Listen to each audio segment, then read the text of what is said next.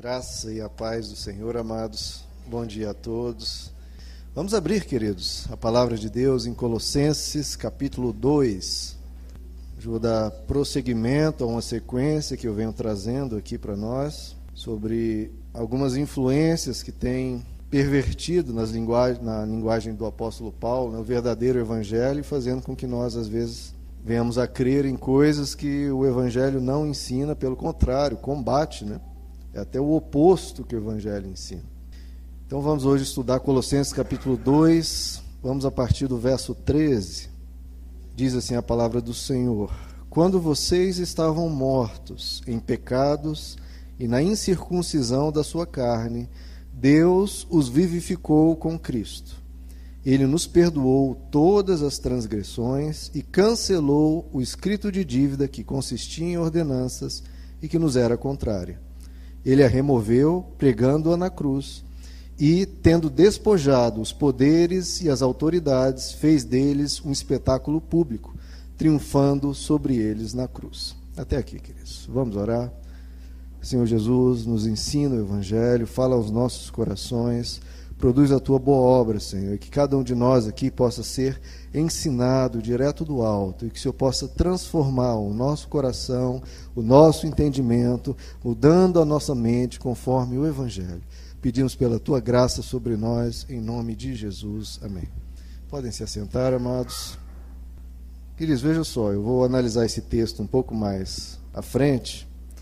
Eu tratei aqui de algumas influências que têm atrapalhado a verdadeira mensagem do Evangelho.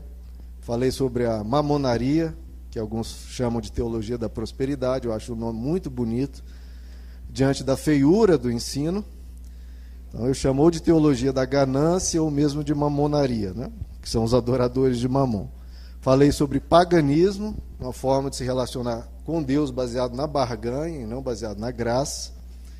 Falei sobre o misticismo, Muitas vezes os evangélicos, os evangélicos confundem o viver espiritual com algo místico, de magia, que não tem nada a ver com o evangelho. Hoje eu queria falar um pouco sobre essa imagem aqui. Vejam só.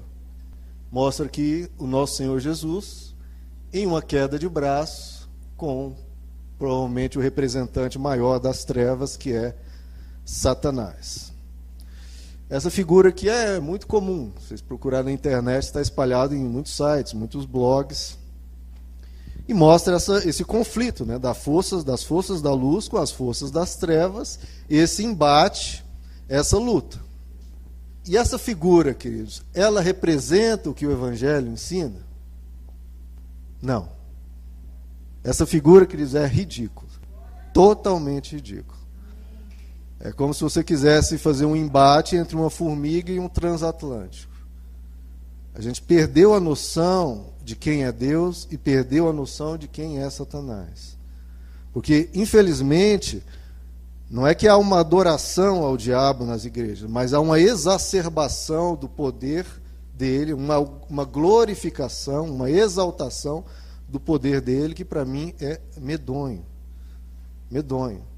A gente não pode se esquecer que Satanás, apesar de ter os suas, seus poderes, os seus dotes, ele não passa de uma criatura. E qualquer criatura, ou a soma de todas as criaturas, a soma de toda a criação, soma de todos os anjos, sejam do, das trevas, sejam da luz, se você somar todos eles, eles não passam de um grão de areia inerte e morto diante do poder de Deus.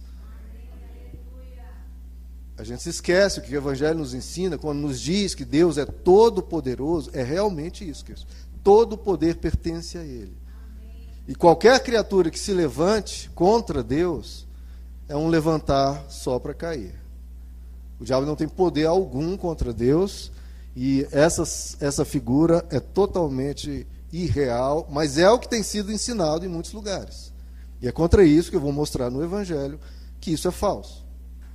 Isso tem acontecido muito, queridos, porque, por exemplo, as igrejas se dá muito espaço para pregação e testemunho de ex-bruxo, ex-satanista, ex-macumbeiro, que vem contar todas as peripécias, o que, que as trevas fazem, como elas agem, qual é o poder das trevas e tudo mais. Queridos, eu lá quero saber isso. Eu não quero nem saber nada disso. O que, que o Evangelho nos mostra? Quando as pessoas se convertiam, elas queimavam os livros de bruxaria. Não se ensinava como era. O que nós precisamos conhecer é o Evangelho, o poder do nome de Cristo, e não ficar falando sobre um eventual poder que o diabo tem. Sinceramente, Satanás já foi tão exaltado nas igrejas que eu acho que é mais fácil você pegar um ateu, um cético, pregar o evangelho, e se ele se converter, você explicar que o diabo foi derrotado na cruz, que Jesus tem todo o poder e esse ex-ateu crer, do que você pegar um evangelho, um evangélico e fazer ele ter total confiança nisso. E ele é tão exaltado porque se atribui tudo a Satanás. Por exemplo, se a pessoa Teve uma falência, perdeu um negócio, culpa de quem? Culpa do diabo. Se a pessoa ficou doente, culpa de quem? Culpa do diabo. Bateu o carro, culpa de quem?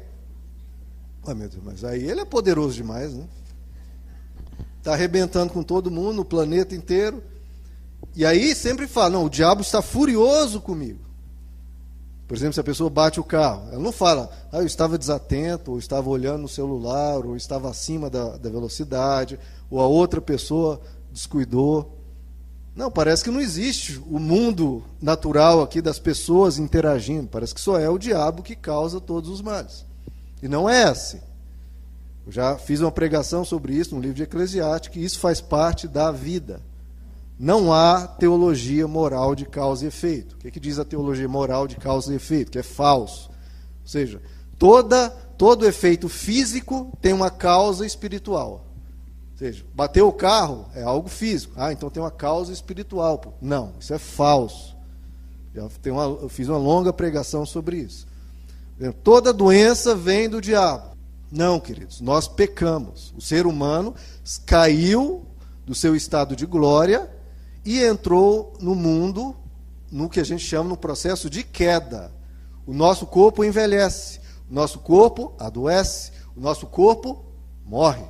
Por que isso se deu? Porque nós desobedecemos a Deus e nos afastamos dele.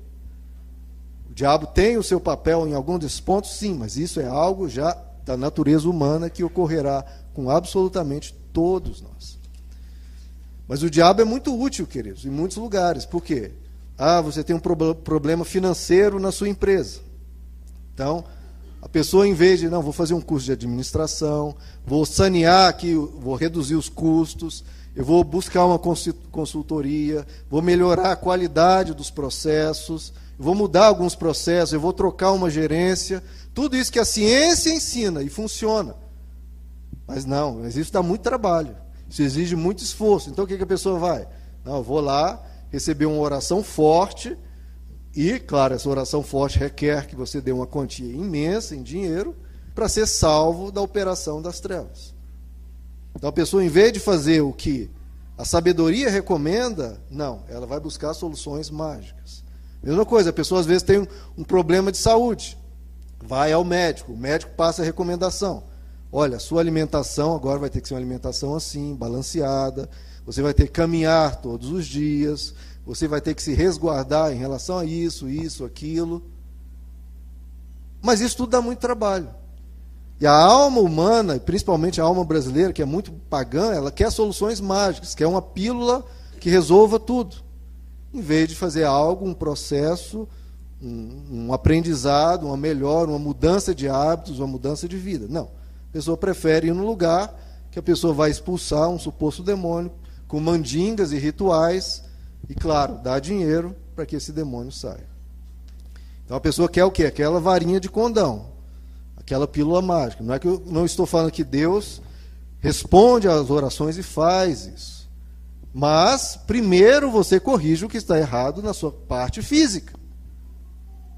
Ora, se o seu lar você briga, você ofende, você fala palavrão, você trata mal, você não, não cuida do outro, a questão, sim, que a gente ore para forças das trevas não terem papel, mas primeiro você se corrige.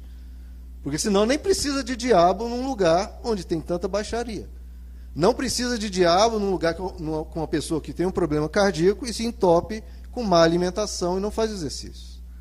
Então, muitas vezes o diabo não, não tem papel aí.